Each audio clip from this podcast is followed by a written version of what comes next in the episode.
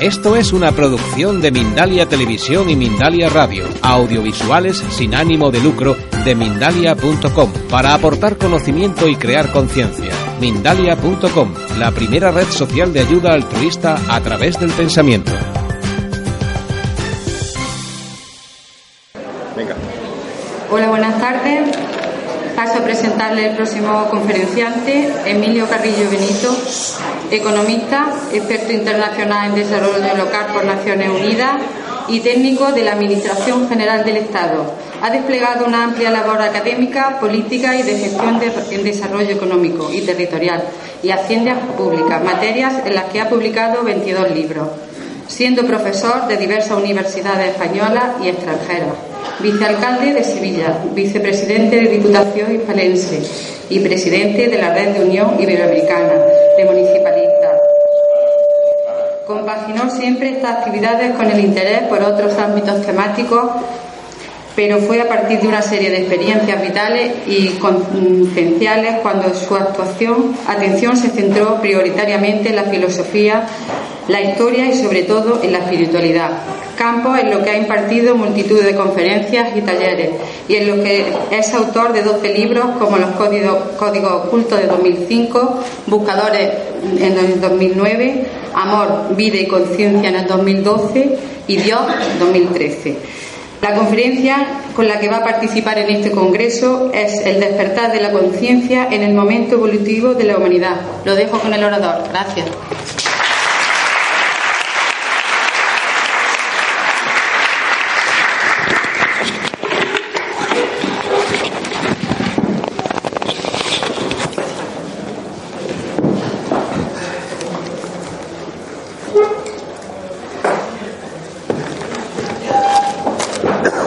Hola, buenas tardes. Es un placer compartir este encuentro con todas vosotras y con todos vosotros. Y es también un placer estar en la ciudad de Córdoba. Aunque en este caso va a ser un paso muy fugaz. Acabo de llegar y me voy dentro de un ratito. Pero la verdad es que estoy muy, muy contento de, de compartir este encuentro. Y agradezco mucho a Mercedes y a la asociación que, que me haya invitado a, a estar aquí. Y quiero comenzar eh, compartiendo algo que nunca he compartido. Como se ha dicho en la presentación, es verdad que doy muchas charlas, que tengo mucho trasiego, pero desde la, tranquilidad, desde la armonía, pero es verdad que voy a muchos sitios y comparto muchas cosas. Y hoy voy a compartir algo que nunca he compartido. Es la primera vez que voy a tratar este asunto que para mí está lleno de, de amor y está lleno de, de emoción. Y que viene al, viene al caso porque explica el por qué estoy aquí. Desde luego estoy aquí de corazón, antes que nada.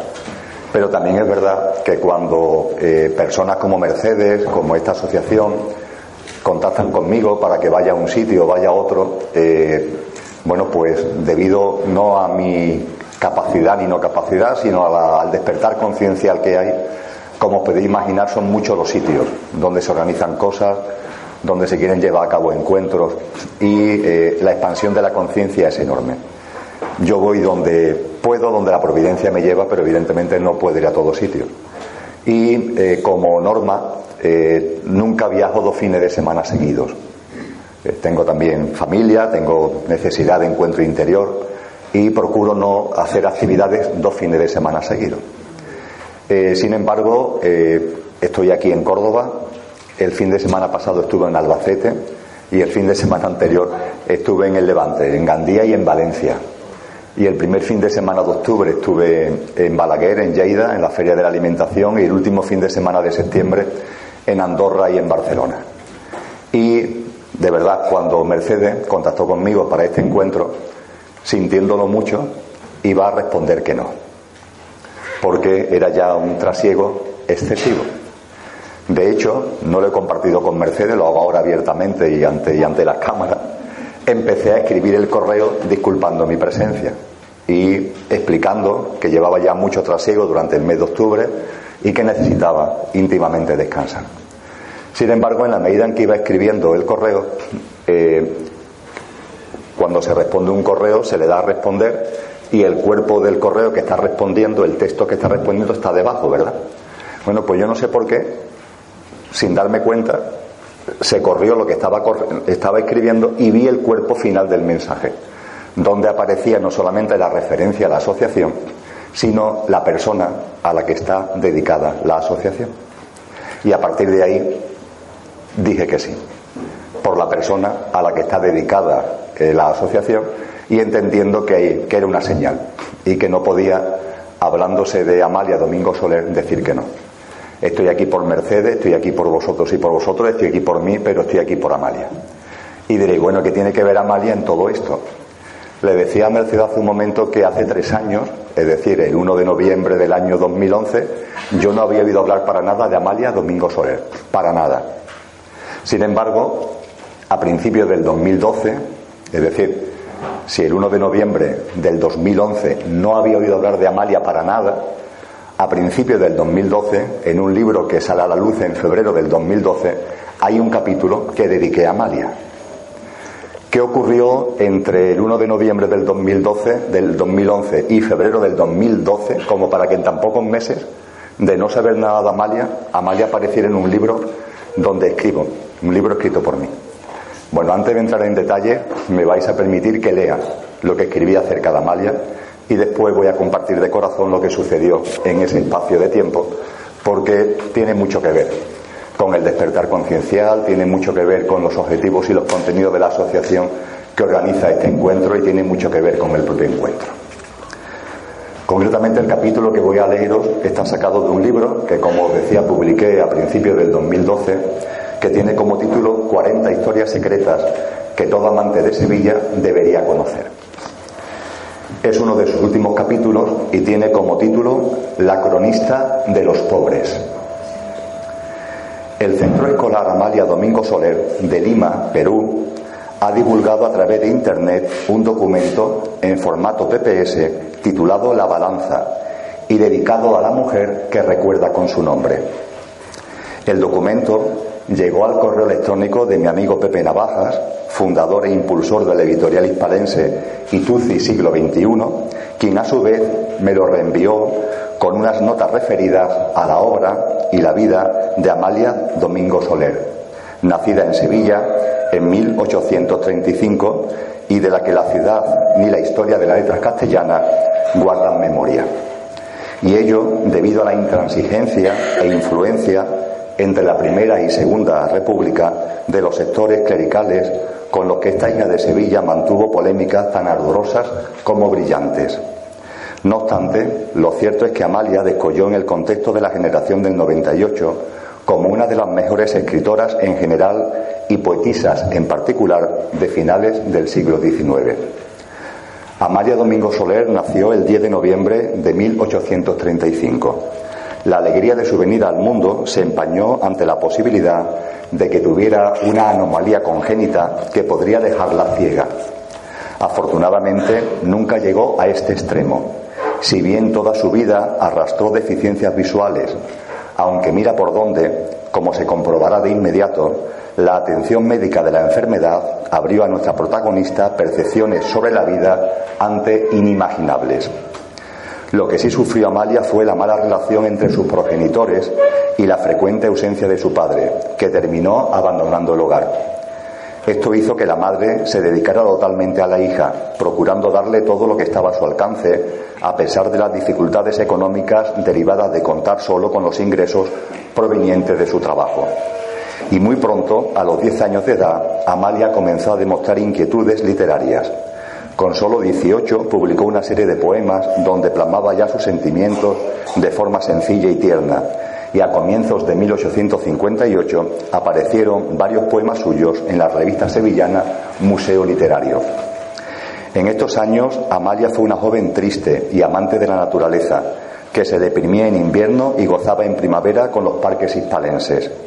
En uno de sus habituales paseos por los jardines del Alcázar sevillano, acompañada por su prima y bajo la vigilancia de su madre, coincidió con un joven, José Álvarez, que le ofreció una flor dando origen a las ilusiones amorosas de la muchacha. Pero él ya estaba prometido y se mantuvo fiel a su compromiso. La boda de José dejó una profunda cicatriz en Amalia, que a partir de ahí nunca se vinculó sentimentalmente con ningún otro hombre. Y la muerte de su madre, en junio de 1860, la sumió en una gran desolación, pero se negó a aceptar los usos de la época, que la incitaban a un matrimonio de conveniencia con un hombre mayor o al ingreso en un convento. Vendió sus pocos muebles y se trasladó a Madrid. Allí esperaba una vida pobre, pero sin sobresaltos, trabajando como costurera. Amalia era una mujer con un cuerpo pequeño y frágil, de salud inestable y poco agraciada, pero poseía mucha sensibilidad, un carácter muy andaluz en el lenguaje y una gran vivacidad satírica en ocasiones. A instancia de una amiga regresó a Sevilla, aunque tan desaminada que pensó en el suicidio y su situación económica se tornó dramática. Todas estas vivencias fueron experimentadas por Amalia desde hondas convicciones espirituales y una gran angustia en la búsqueda de Dios. Lo hizo dentro de sí misma y también en el exterior, templos, imágenes, pero nunca sintonizó con tantas figuras de barro y tantos ritos y cultos huecos. Andaba en tales diatribas cuando otra amiga, a la que había conocido en un modesto templo evangélico, le concertó una cita con el doctor Hinsel, oculista y homeópata, para que examinara su dolencia visual.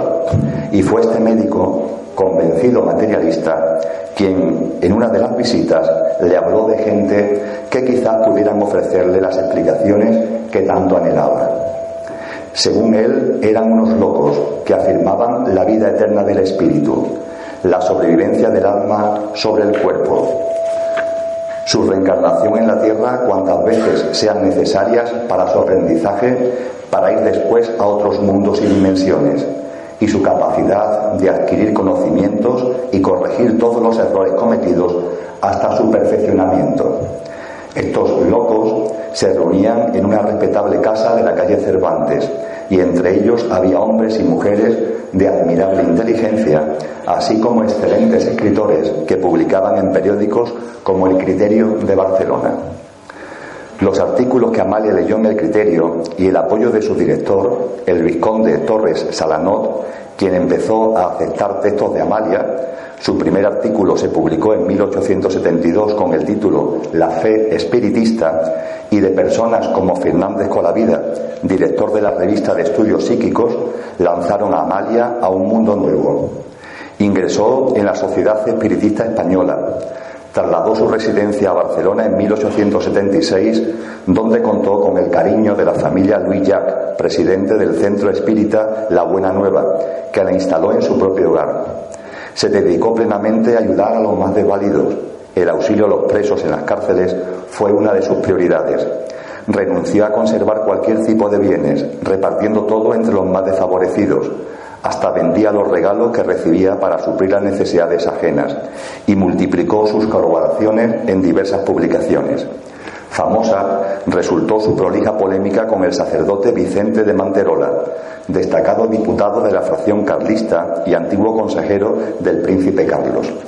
Escapa del marco de estas páginas hacerse eco de todos estos escritos que a partir de un momento dado, fruto del enorme material acumulado, vertió en numerosos libros.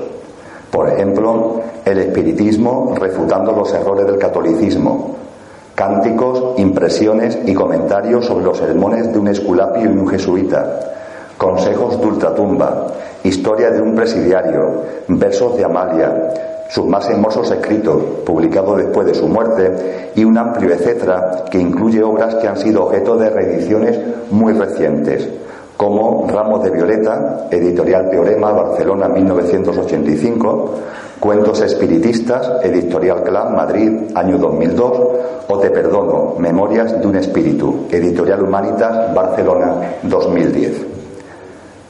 Igualmente, Amaya participó en la puesta en marcha de revistas dirigidas a mujeres como La Luz del Porvenir y se convirtió en defensora de los derechos femeninos, tan limitados en su época.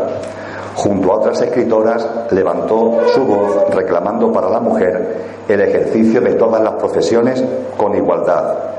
igualdad de oportunidades, igualdad de salarios, independencia, dignidad y libertad moral digna de un ser racional y responsable y el derecho a una educación basada en el cambio del sistema educativo que producía mujeres ignorantes solo con los conocimientos necesarios para conducirse en el medio social y a pesar de ser muy respetuosa con las opiniones políticas y religiosas de todos y con la libertad de pensamiento, sus debates fueron famosos por su contundencia y firmeza. Se dedicó también al trabajo mediúnico, acompañada de su amigo Eudaldo. Ella era vidente, pero su formación rígida y racional le impedía desplegar esta facultad con plenitud. En una oportunidad, estando Eudaldo en trance, un espíritu le comunicó su interés en, ayudarla en su tarea. Se trataba del espíritu del padre Germán, sacerdote ya fallecido, que se convirtió desde el otro plano en su guía espiritual y a quien se debe su apelativo de la cronistas de los pobres, que es como la llamó el padre Germán. Amalia canalizó y publicó la memoria del clérigo con el título Memoria del Padre Germán. Están disponibles en la editorial Teorema Barcelona 1982. Y una década después de haber aparecido el primer número de La Luz del Porvenir, la revista pasó a ser propiedad de la propia Amalia. Escribió en sus páginas durante dos décadas y la dirigió hasta su cierre definitivo en 1900, cuando ella cumplía ya 65 años. Con esto no concluyó su tarea periodística, pues continuó enviando escritos para publicaciones de Cuba, Puerto Rico, México y Argentina. Sus artículos y poemas se insertaron en una treintena de periódicos y revistas de España y América Latina. La etapa final de su vida fue de profunda tristeza. Bernabé Morera la describió como una anciana con figura contraída, los hombros vencidos hacia adelante, de pequeña estatura, muy frágil y rostro con surcos profundos. Ese ser, con apariencia algo grotesca, con una envoltura corpórea poco estética, albergaba un espíritu de artista, lleno de ternura, pleno de inteligencia natural y consagrado al consuelo de sus semejantes. En una reunión mediúnica, un espíritu le dijo, una palma ganada con tu esfuerzo. Comprendió perfectamente, aliviada, que todo estaba cumplido y se sintió pronta a partir, muriendo de bronconeumonía el 29 de abril del año 1909. La estaban esperando en el tránsito sus seres queridos ya fallecidos, como su madre, Luisa Fernández Colavida y Eduardo. Todos lucían resplandecientes y le acompañaron durante el tránsito. El entierro tuvo lugar en el cementerio del suroeste de la ladera de Montjuïc. Fue un entierro civil.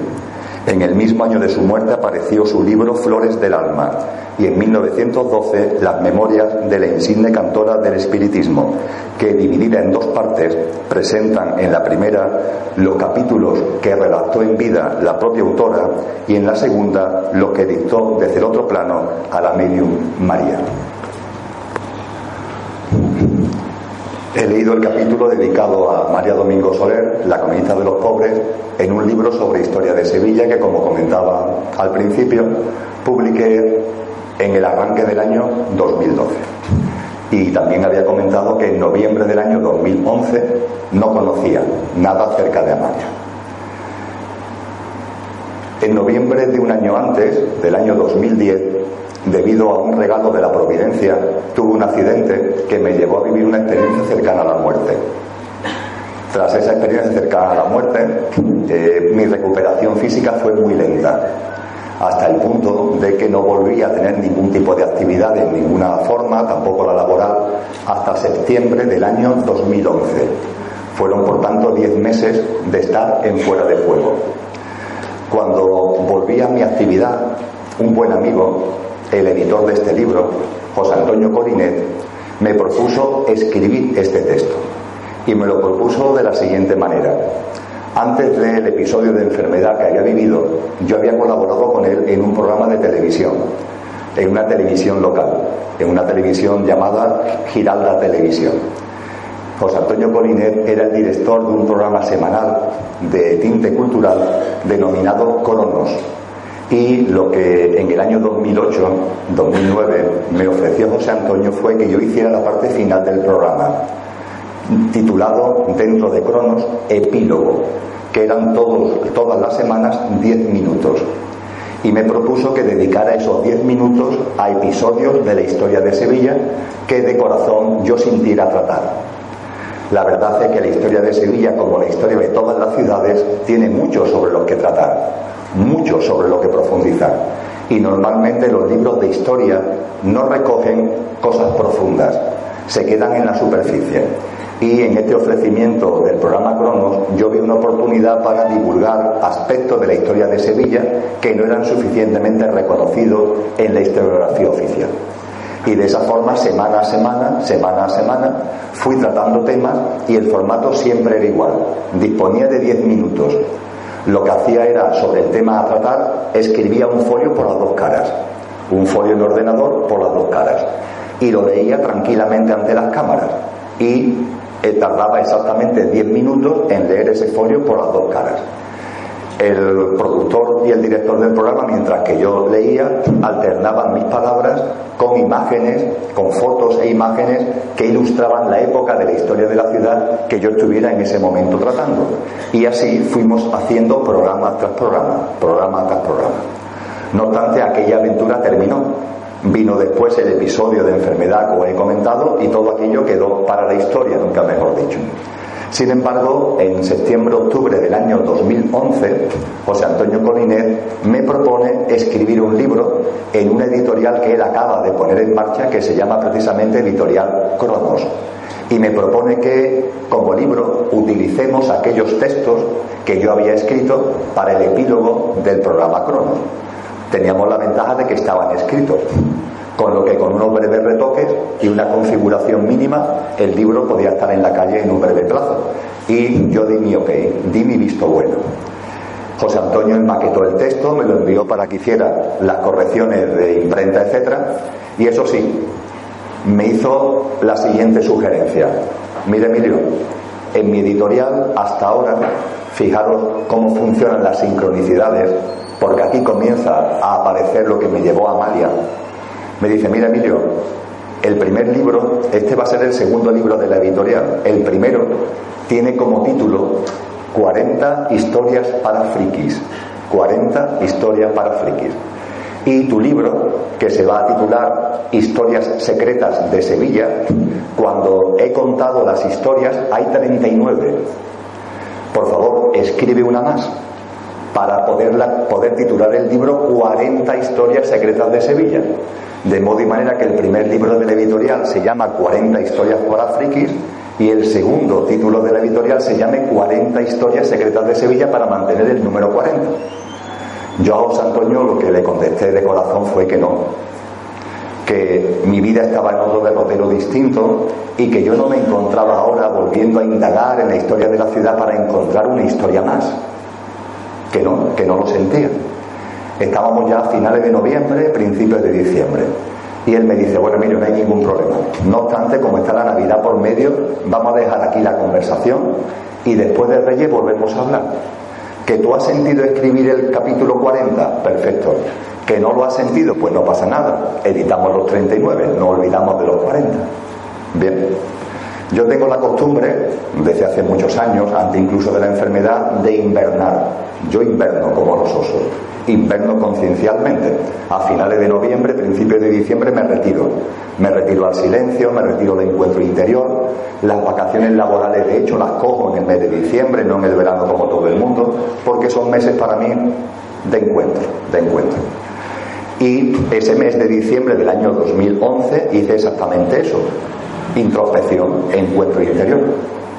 Pues bien, en mi introspección, en mi práctica cotidiana, hay siempre una hora hora y media a primera hora de la, de la mañana, de 5 a 6 y media de la mañana normalmente hay un periodo de meditación. Y uno de los primeros días de diciembre, estando yo ya de vacaciones laborales, sentí una presencia muy fuerte, cosa que no me ocurre con frecuencia. De vez en cuando me ocurre, pero yo no medito para tener contactos, yo no medito para visualizar, yo medito sin mente, desconectando de la mente meditación, entre comillas, tipo Zen, que no es ni mejor ni peor, pero es la que a mí me gusta hacer. Por tanto, no medito para nada en particular, sino para nada en sí. Sin embargo, esa mañana sentí una presencia, una presencia femenina, aunque era espiritual, pero sentí energía femenina, muy armónica y de mucho amor. Pero en fin, no le di más importancia. Una vez terminada la meditación, me incorporé a, la salita que tengo en casa de, de, trabajo, encendí el ordenador y como todas las mañanas consulté los correos electrónicos que habían llegado en las últimas horas. Y ahí estaba el correo electrónico con el que comienza el capítulo que os acabo de leer. Un correo electrónico de un amigo donde me envía otro correo electrónico, me reenvía un correo electrónico que había recibido de un colegio de Lima, en Perú, hablando de una escritora sevillana de la que yo no tenía la más remota idea. Hablaba ese PPS, hablaba ese correo electrónico, hablaba ese fichero de Amalia Domingo Soler. Y en cuanto que empecé a leer ese fichero, comprendí. Comprendí y lo enlacé con la presencia, con la presencia que había sentido muy poquito antes y conecté todo. Entendí la señal que me estaba dando la vida. Entendí que ese era el capítulo 40 del libro. Y que mi modesto libro sobre la historia de Sevilla correspondía que Amalia por primera vez fuera reconocida y recordada en un libro sobre la historia de Sevilla, que hasta ahora la tenía absolutamente olvidada. Ni corto ni perezoso me puse manos a la obra y este capítulo salió esa misma mañana, salió de corrida. Llamé a José Antonio Colinet, al editor, digo, José Antonio, ya tenemos el capítulo 40. Te lo envío para la enmaquetación y el libro lo damos por cerrado. Y efectivamente, por el libro las 40 historias están ordenadas cronológicamente y la de eh, Amalia es la número 38 del libro. El libro salió a principios del 2012 y a partir de ahí eh, mi cariño y mi conexión con Amalia nunca ha desaparecido. Pero es más, pasó lo que aquí denominamos tiempo. Esto jamás lo he compartido nunca con nadie. Lo que estoy compartiendo aquí con vosotras y con vosotros nunca. No porque lo haya querido ocultar, sino porque no se han dado las circunstancias como para compartirlo. No lo he compartido con mis amigos, no lo he compartido con el editor, no lo he compartido con mi familia. No ha habido ocasión de compartirlo. Pues bien, Pasa un tiempo, exactamente un año, de la publicación del libro. Amalia sigue estando ahí, mi cariño hacia ella y mi conexión hacia ella. Y un día recibo un sobre. El sobre me lo dirige alguien que dice no conocerme ni saber cómo dar conmigo y me lo dirige a mi trabajo. Es decir, esa persona, me imagino que por alguna cinta de vídeo, por alguna referencia en Internet, tiene conocimiento de que trabajo en la Diputación de Sevilla. No tiene otra forma de localizarme y lo que hace es enviarme el sobre a mi dirección con mi nombre a la Diputación de Sevilla. Sin muchos datos más. Cuando abro el sobre viene un texto mecanografiado que es de interés, pero con el que no voy a cansar, pero sobre todo y fundamentalmente lo que viene es una carta manuscrita. Y en la carta manuscrita, después de unas notas cariñosas, me dice un abrazo, recuerdos de Amalia Domingo Soler. Esta persona no ha sido esta la única misiva que me ha enviado, me ha enviado ya otras dos misivas más, porque él tiene una capacidad mediúnica que yo no tengo. Yo puedo sentir presencias, pero no tengo esa capacidad mediúnica que esta persona tiene. Amalia, tal como él lo comenta conmigo, ha intentado, entre comillas, agradecerme varias veces el haberle introducido en un libro sobre la historia de Sevilla, pero mis canales están, están tan cerrados que no no soy capaz de conectar el mensaje siendo la presencia, pero no soy capaz de recibir el mensaje. Y ha utilizado a esta persona que vive en Alicante para que hiciera el favor de localizarme como fuera y hacerme llegar su agradecimiento y una serie de notas y de textos con los cuales no os canso. A partir de ahí, cuando estaba respondiendo el correo electrónico disculpando mi presencia aquí, al encontrar el nombre de Amalia como referencia de la asociación que lo organiza, podéis imaginar que no podía decir que no. Al contrario, entendí que era una conexión más, que era un desenvolvimiento más de esta conexión especial entre Amalia y yo, entre yo y Amalia. Todo esto además viene como al pelo para lo que es el tema que me ha traído aquí, el despertar de la conciencia, el momento evolutivo de la humanidad. Porque la humanidad, precisamente, lo que estamos viviendo es un momento de emanación de una nueva conciencia donde cosas como estas ya no son raras. No son raras para vosotros y para vosotras, pero están dejando de ser raras para muchísima gente. Cada vez más, cada vez más hay más personas que tienen claridad de miras, que ven con rotundidad cómo no hay diferencia entre planos, que los planos están interrelacionados, que lo que llevamos acá, lo que llevamos allá, forman parte de lo mismo y que hay una absoluta conexión que lo único que falta es una mirada clara que permita verlo. Esa mirada clara que en la antigua conciencia no hemos tenido y que ahora, sin embargo, estamos teniendo en la nueva conciencia. Todo tiene su porqué y su para qué. Y la antigua conciencia que estamos dejando atrás, a mí me gusta llamarla una conciencia de individualidad, individualidad, Fijaros que la palabra individualidad, que es una, pero que a mí me gusta separarla como un guion, está todo dicho. Es una conciencia que te lleva a verte como individuo, es decir, como algo separado del resto, como algo fragmentado, como algo roto de la unidad, individuo. Y en segundo lugar, esa ruptura de la unidad, ese sentimiento de estar roto, separado de la unidad, lleva a comprender las cosas con base en la dualidad, que es como en la antigua conciencia hemos interpretado la vida, bueno y malo, positivo y negativo, blanco y negro, me gusta, no me gusta, agradable, desagradable. Y con la conciencia de individualidad hemos vivido juzgando la vida, interpretando la vida, no aceptando la vida, no confiando en la vida, sino viviéndola con recelo, viviéndola con miedo, viviéndola con temor, viviéndola como el que se va paseando por un camino temiendo que un francotirador en cualquier momento le dispare por la espalda.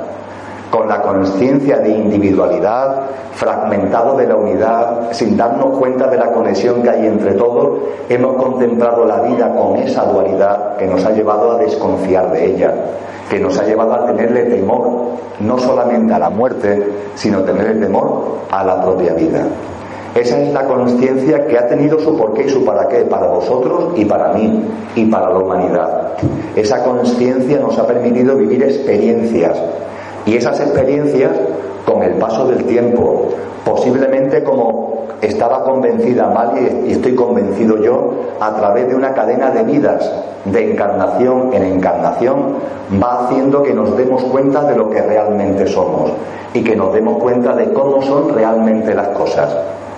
Ese darse cuenta no es un tema intelectual, no es algo que se aprenda en libros que pueden ayudar, no es algo que se aprenda en charlas que pueden ayudar, no. Esa nueva conciencia, esa percepción de la realidad es siempre por la vía de las experiencias, siempre por la vía de las experiencias. Y todas las experiencias, todas que vivimos tienen su porqué en clave de ese proceso conciencial, en clave de nuestra evolución. A la mente esto no le gusta, porque hay experiencias que tacha de negativas, de dolorosas, de tristes, pero lo que realmente somos no conoce de juicios, no conoce de interpretaciones. Lo que realmente somos sabe sobradamente que cualquier experiencia que haya en nuestra vida la estamos creando nosotros, la estamos generando nosotros, la estamos atrayendo nosotros mismos con un porqué y un para qué en clave de nuestro proceso conciencial y evolutivo y del recuerdo de lo que somos y de lo que es. ¿Y qué es lo que somos? ¿Y qué es lo que es? El ejemplo que me gusta poner no lo hubiera podido poner Amalia, porque en aquellos momentos, en los momentos en los que ella vivió, no había o no habían proliferado al menos lo que hoy sabemos que son los coches. Todos sabemos lo que es un coche, ¿verdad? La mayoría de vosotros y de vosotras tenéis un coche. Desde la estación de ferrocarril aquí me han traído en un coche. El coche forma parte de nuestra vida cotidiana. El que más y el que menos tiene su vehículo utilitario. Pues bien, lo que el coche es en nuestra vida es un magnífico símil para comprender fácilmente lo que somos. Los siete sabios de Grecia, de la Grecia clásica, se empeñaron en remarcar la importancia de conocernos a nosotros mismos. Conócete a ti mismo, insistían. Insistían tanto que en el frontispicio del templo de Delfos está escrito, conócete a ti mismo. ¿Qué es conocerse a uno mismo? Es darse cuenta de lo que realmente somos. ¿Y qué es lo que realmente somos? Pues con el símil del coche es muy fácil entenderlo. Somos el conductor que utiliza un coche para viajar, para vivenciar la experiencia humana. Así de sencillo, así de simple. Somos el conductor que dentro de un coche, y ese coche no es sino el que nos permite no ir de Sevilla a Córdoba o de Córdoba a Sevilla, sino vivenciar la experiencia humana. Vivir este plano humano durante lo que llamamos una vida física.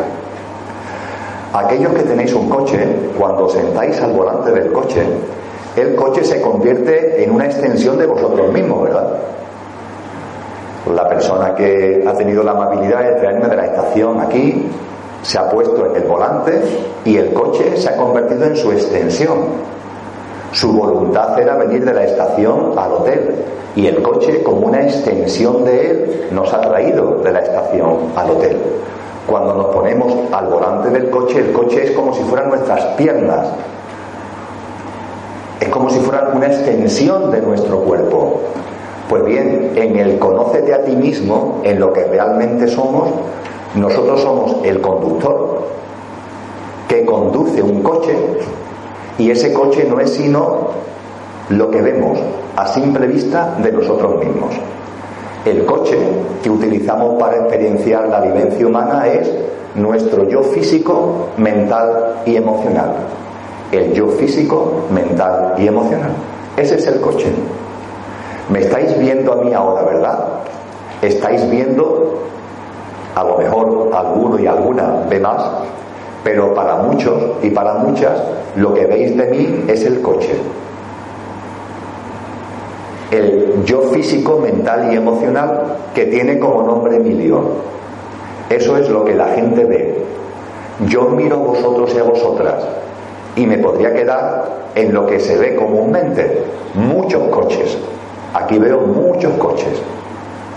Cientos de coches yoes físicos, mentales y emocionales. Y es verdad que aquí hay un coche, y es verdad que ahí están vuestros coches, pero no nos podemos quedar ahí. La conciencia de individualidad nos ha hecho que nos quedáramos ahí. Solo vemos los coches. La conciencia que está despertando y se está extendiendo aceleradamente, exponencialmente por la humanidad, lo que nos está permitiendo es ir más allá, es percibir al conductor que está conduciendo el coche.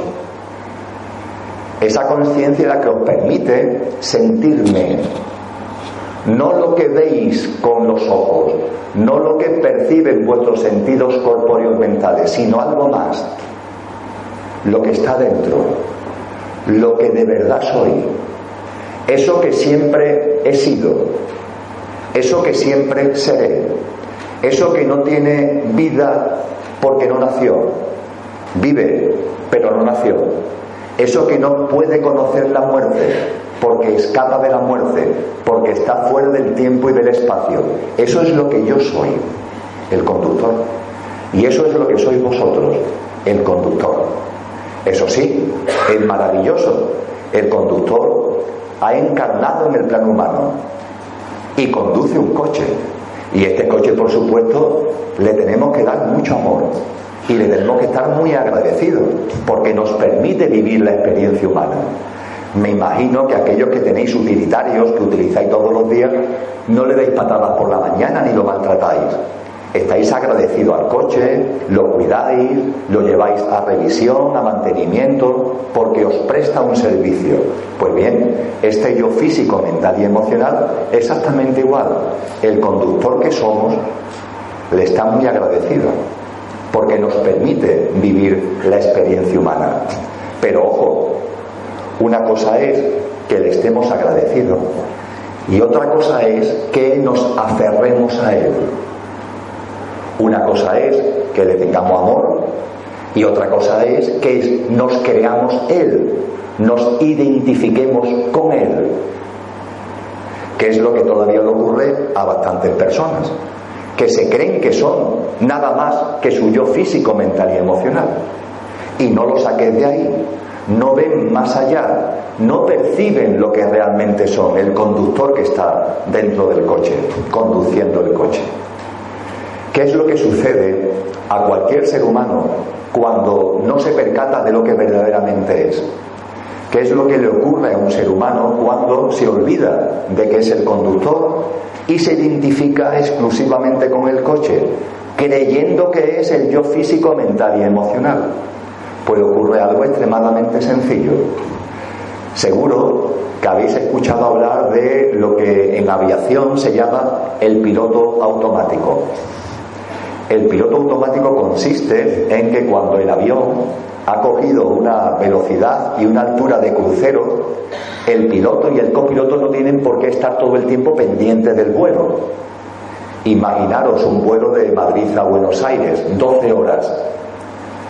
No van a estar el piloto y el copiloto permanentemente pendientes del vuelo entonces hay un sistema automático, una vez, insisto, que se tiene la velocidad y la altura de crucero, que se conoce como piloto automático. Se enciende el piloto automático y el avión sigue su ruta y el piloto y el copiloto están atentos, no se duermen, están atentos, pero el avión va volando, digámoslo así coloquialmente, por sí solo Solamente en caso de que haya turbulencias o que ya se esté llegando al aeropuerto, el piloto vuelve a coger el mando del avión, desenchufa el piloto automático y vuelve a coger el mando del avión. Pues bien, en la vida de los seres humanos esto es lo que pasa cuando olvidamos lo que somos, cuando olvidamos que somos el conductor y creemos que somos exclusivamente el coche.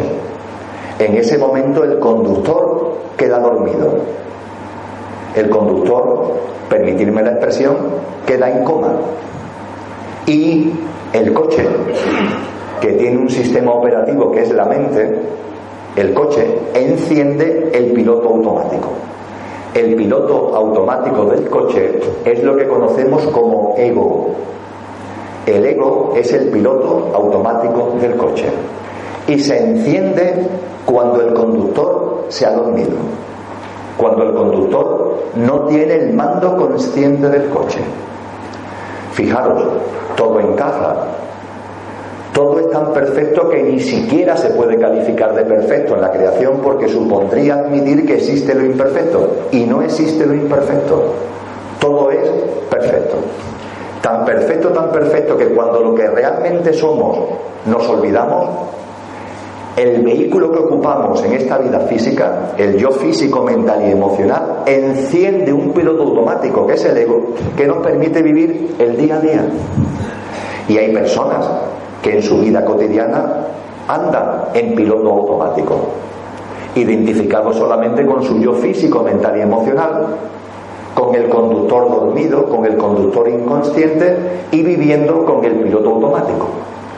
Oye, y no pasa nada están viviendo su proceso conciencial, están en su proceso evolutivo y por vía de las experiencias, no del intelecto, sino de las experiencias, un día esas personas despiertan. Empiezan a darse cuenta de cosas que hasta entonces no se daban cuenta y empiezan a percibir que son más que el coche. Empiezan a percibir lo que realmente son. Pero mientras que no lo perciban, el conductor está dormido. Y si el conductor está dormido, el coche, en la perfección de todo, enciende el piloto automático. Y ese piloto automático es el denominado ego. Por tanto, amigas y amigos, al ego, al ego no lo insultemos. Hay gente que quiere matar al ego. No, el ego te está dando un servicio mientras que duermes. La responsabilidad no es del ego, es tuya, que estás dormido. Encima de que se enciende cuando te duermes para que no te choques, encima te vas a enfadar con él. No te pelees con él, no lo intentes matar, simplemente despierta, date cuenta de lo que eres. Toma el mando consciente. En cuanto que tomes el mando consciente, el ego, el piloto automático, el ego se desactiva. Pero tienes que tomar el mando consciente. Cuando en nuestra vida cotidiana es el ego el que pilota la vida, es muy fácil darse cuenta, muy fácil. Y también es muy sencillo darse cuenta cuando es el conductor el que ha tomado el mando consciente. Es muy sencillo. Cuando se tiene conciencia, cuando se está atento, basta una conversación de 10 segundos para darse cuenta si esa persona está despierta, es decir, es el conductor el que ha tomado el mando de la vida o sigue en piloto automático, sigue bajo la influencia del ego. Es muy fácil darse cuenta, porque los comportamientos, las conductas, los hábitos de vida, la forma de hablar, lo que interesa y deja de interesar es totalmente distinto si el mando lo lleva el conductor o el mando lo lleva el piloto automático. Es totalmente distinto. Fijaros, el piloto automático forma parte del coche. ¿Y qué es la gran diferencia entre el coche y el conductor? ¿Cuál es? ¿Cuál es la gran diferencia? Durante la vida, esta, la que estamos desarrollando, uno puede confundirlo uno con lo otro. Pero hay un momento determinado donde no hay confusión posible. En vuestra vida y en la mía hay un momento determinado donde la confusión ya no es posible.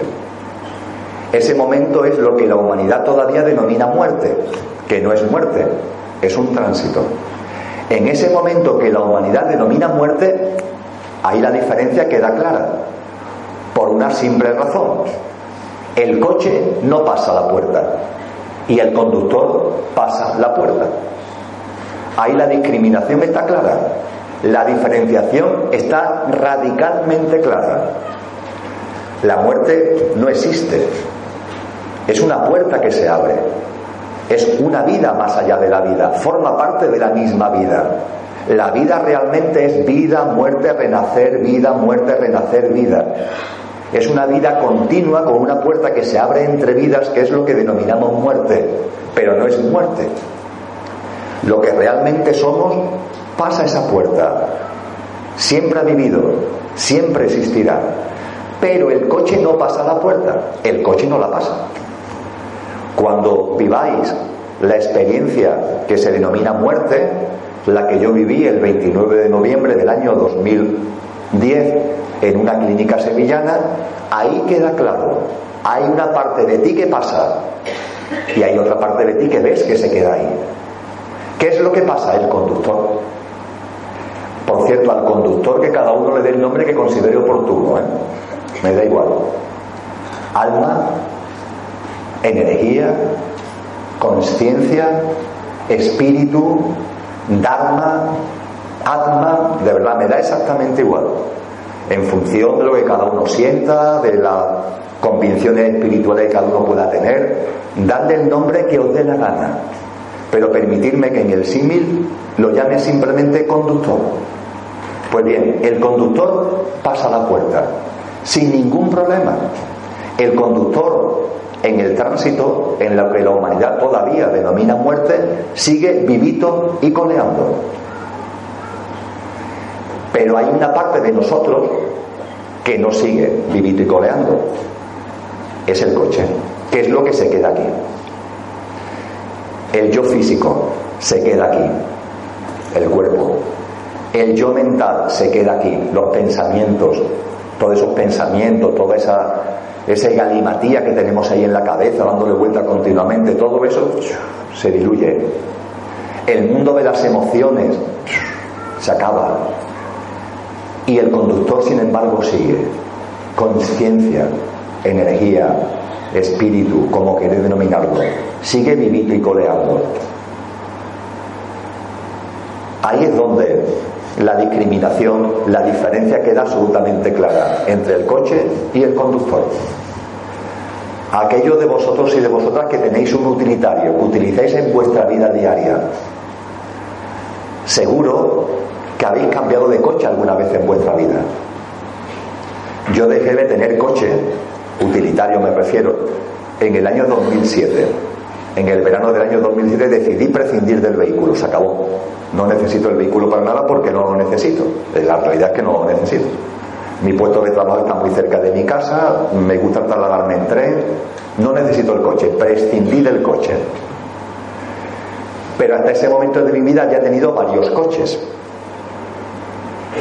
No quiero contar mi vida demasiado, pero en fin, el primer coche que tuve fue con 18 años. Había sacado el carnet de conducir y me la sabía para encontrarme con 23.000 pesetas que me prestó mi padre. Y con 23.000 pesetas compré un coche, un SEAT 600, matrícula Sevilla 120.000 exacto, para que no se me olvide, Sevilla 120.000. El coche tenía 23 años, no es que fuera de segunda mano, era de enésima mano, 23.000 pesetas, 23 años. Y ese coche me sirvió, me sirvió para baquetearme como primera experiencia de conducción. Llegó un momento determinado en el que prescindí de ese coche. Entre otras cosas porque ya el pobre no daba más de sí, las cosas como son. En ese momento el, Sevilla 120.000, el SEA 600 fue a una chatarrería. Pero ojo, fue a la chatarrería el coche, no yo. Cuando vi que el coche había terminado sus funciones, el coche fue a la chatarrería, pero yo no. Yo no me fui a una funeraria para que me enterraran. Yo no me fui al cementerio para que me enterraran. Simplemente el coche fue a la chatarrería. El coche sí fue al cementerio para coches, pero yo no. Es más, yo pasé a ocupar otro coche distinto, un R5 naranja que por sus prestaciones se adecuaba a lo que yo necesitaba ya en ese momento. ¿Mm? Ya me había bequeteado como conductor, ya tenía una experiencia conduciendo y busqué un coche con unas prestaciones distintas, acorde a mis nuevas necesidades. Ese coche me fue útil hasta que, ya viviendo con María Jesús, tuvimos tres niños en cuatro años y medio y en el R5 no había forma de estar con los tres niños, como podéis imaginar. Y tuvimos que dejar ese coche, que fue también a la chatarrería, y pasamos a ocupar un coche distinto, más grande y con unas prestaciones para una familia. Ya no era el coche para una persona o para una pareja, sino para una familia. Vamos cambiando de coche en nuestra vida cotidiana. Bueno, pues exactamente igual hacemos en la vida, que es una cadena de vidas, exactamente igual. Cuando esto deja de prestar sus funciones, esto sí muere, pero nosotros no. Nosotros salimos del cuerpo, dejamos el yo físico, mental y emocional, y si por las experiencias decidimos volver a encarnar, encarnamos en un nuevo coche, un nuevo cuerpo, un nuevo yo físico, mental y emocional, adecuado con las prestaciones de aquello que queremos vivir, de aquellas experiencias que queremos desplegar. Y así vivimos otra vida física.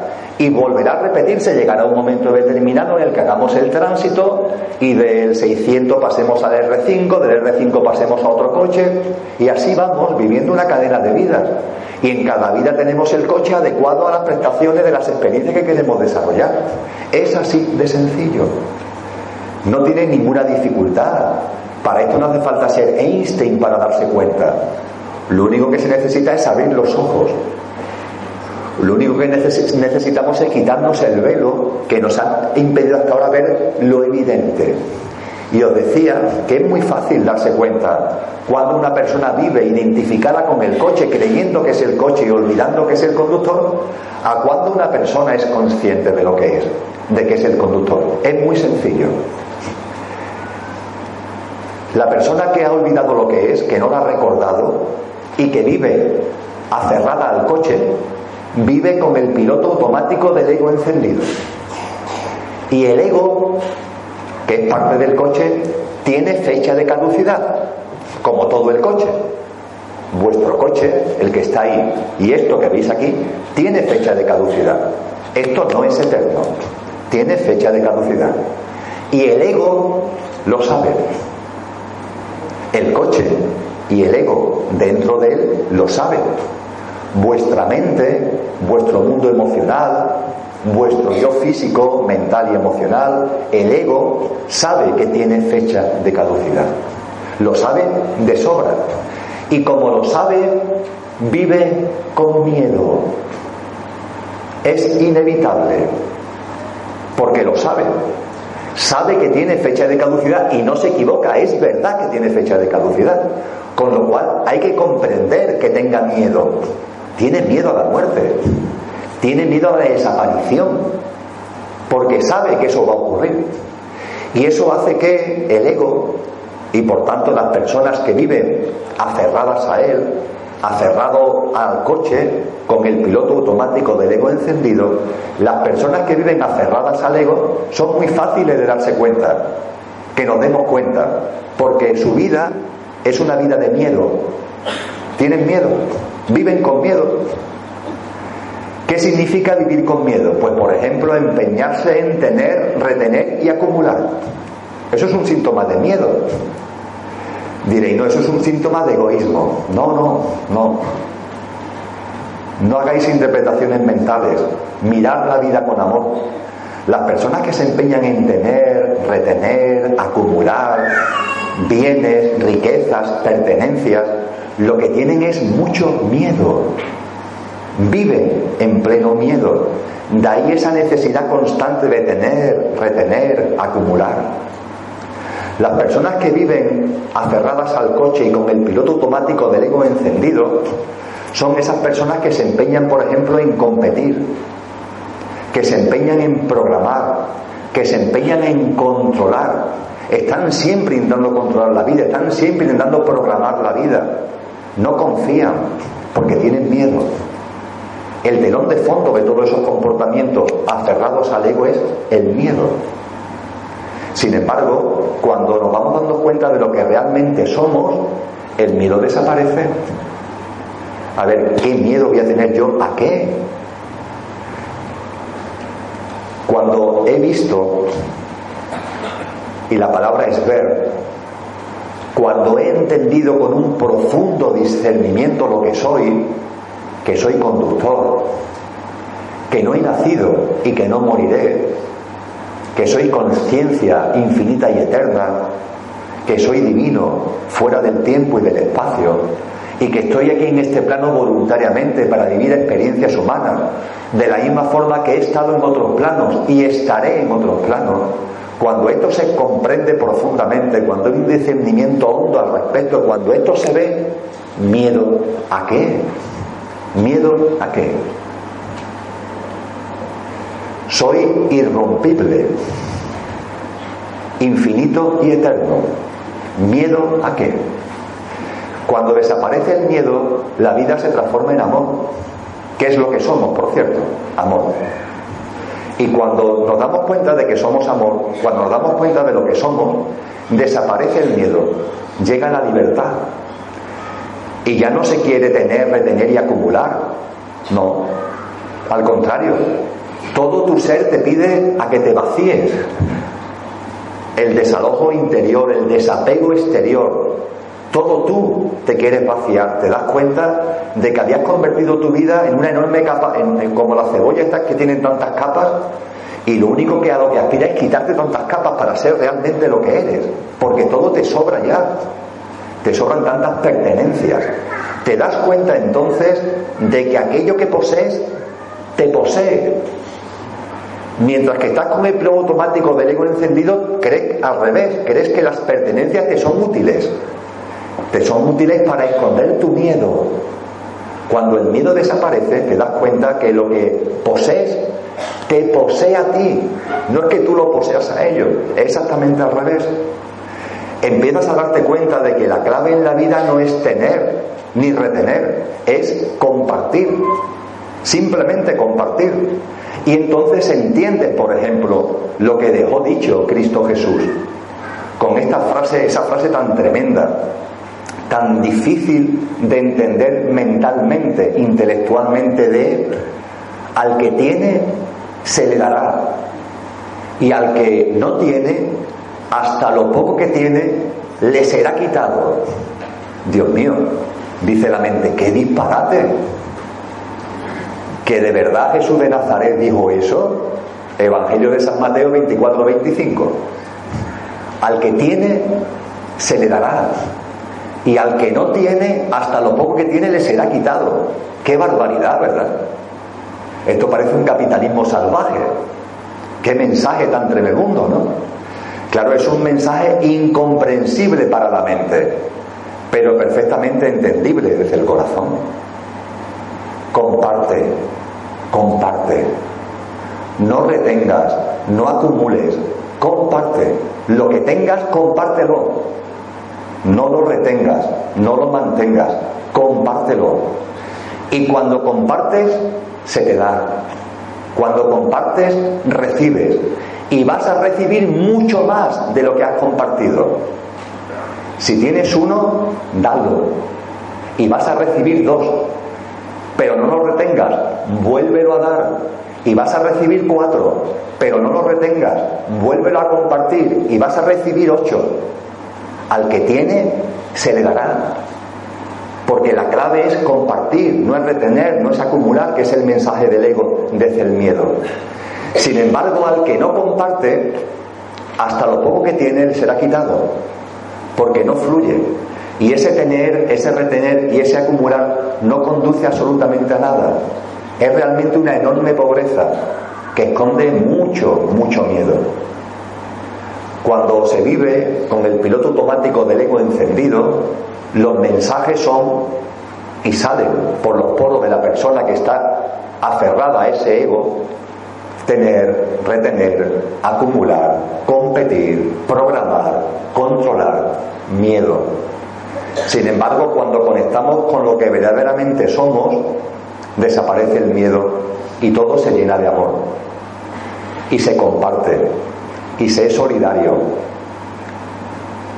y se desapega uno exteriormente y se desaloja interiormente.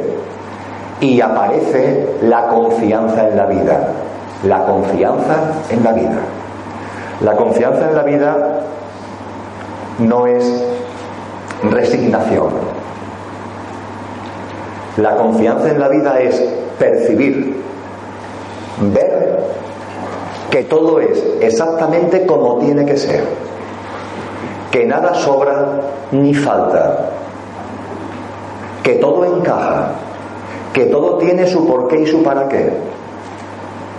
La confianza en la vida, a la que Cristo Jesús llamó reiteradas veces, haciendo referencia, por ejemplo, a las aves del cielo y a los niños del campo, como diciendo, pero por favor, si los pájaros no necesitan cosechar para comer, ¿Por qué tú te empeñas en tener tantas preocupaciones, tantas obligaciones para vivir?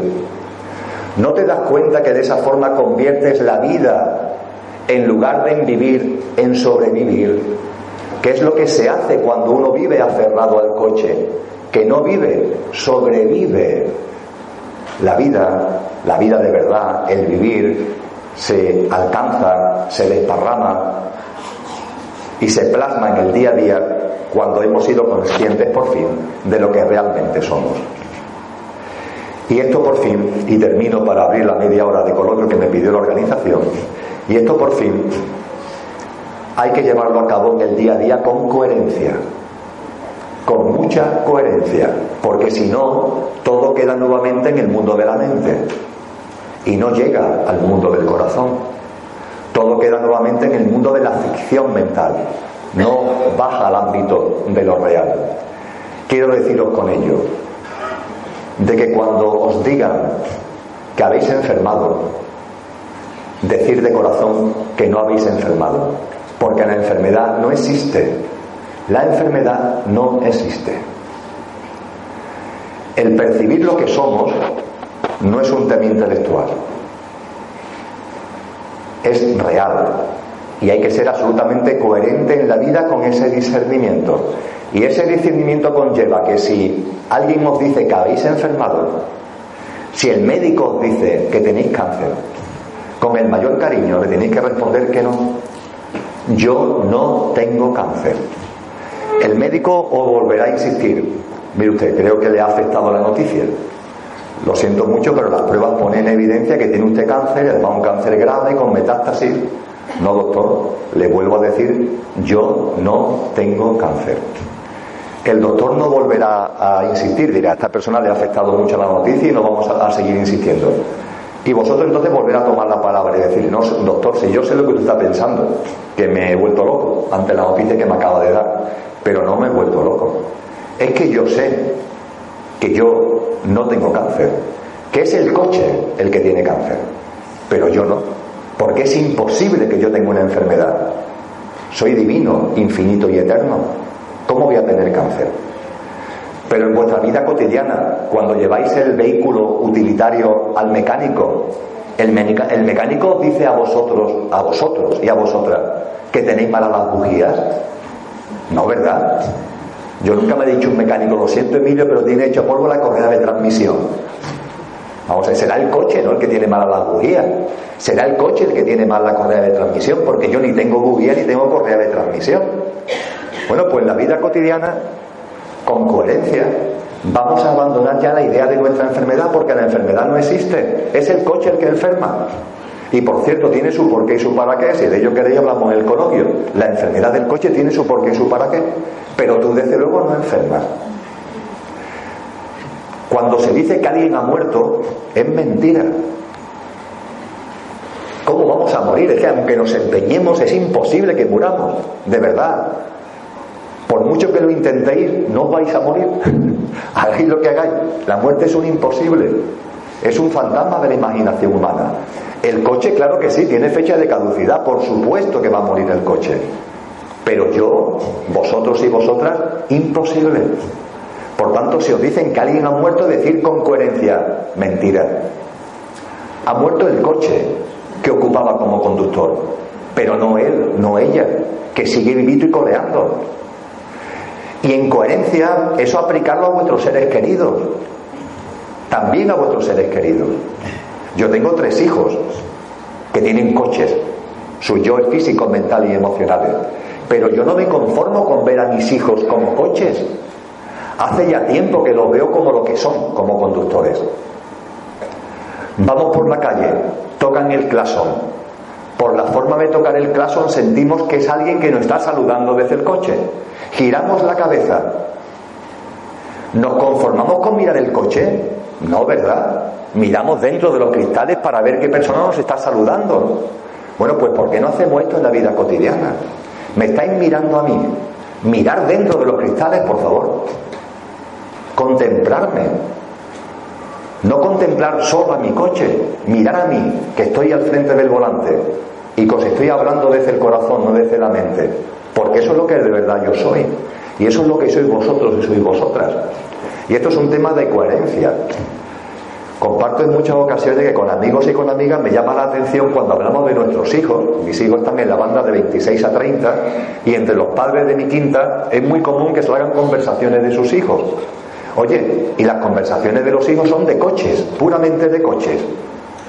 Que si han terminado sus estudios, que si no han terminado los estudios, que si tienen trabajo, que si no tienen trabajo, que si tienen pareja, que si no tienen pareja, que si la pareja lo ha dejado, que si se va de vacaciones no sé dónde. Y ahí me gusta a veces, con el mayor respeto y amor, ¿eh? pero también reconociendo un pelín de provocación. Me gusta decir, ¿y eso es todo lo que tú me puedes decir de tu hijo? ¿O de tu hija? Ahí está, ahí te queda. Y claro, me miran con cara de sorpresa y me dicen, bueno, ¿y qué quiere que te diga? No, quiero que me hables de lo que de verdad son. Ellos, los conductores que están ahí, te han elegido a ti como padre o a ti como madre. Es decir, a los conductores que eres tú como padre o como madre, te han elegido a ti. No el coche, sino los conductores que están dentro de ese coche que tú llamas hijo o hija, te han elegido a ti. Míralo como conductores que son. Y entonces te percatarás cuál es su estado de conciencia. Entonces te percatarás cuál es el momento evolutivo de su estado de conciencia. Podrás discernir qué experiencias van a vivir. Yo sé las experiencias que van a vivir mis hijos en los próximos años, perfectamente, porque sé en qué estado de conciencia están y sé qué experiencias van a vivir para impulsar su estado de conciencia. Y lo sé de sobra, porque miro dentro. Y no es que yo sea Einstein, simplemente que no me conformo con el coche, sino que se mira dentro. Y esto es un tema de hábitos, simplemente un tema de hábitos. Finalmente, el vivir en conciencia con el conductor y con mucho cariño al coche, pero sin aferrarse y sin identificarse con el coche, es simplemente un tema de hábitos. Amalia supo mucho de esto. En sus escritos, en sus poemas, no utilizó el símil del coche, pero utilizó ejemplos y utilizó símiles tan válidos como los del coche, para que adquiriéramos conciencia plena de lo que somos y adquiriéramos conciencia plena, por supuesto, de que la muerte no existe, que es simplemente un fantasma de la imaginación humana. Muchas gracias y quedo a vuestra disposición.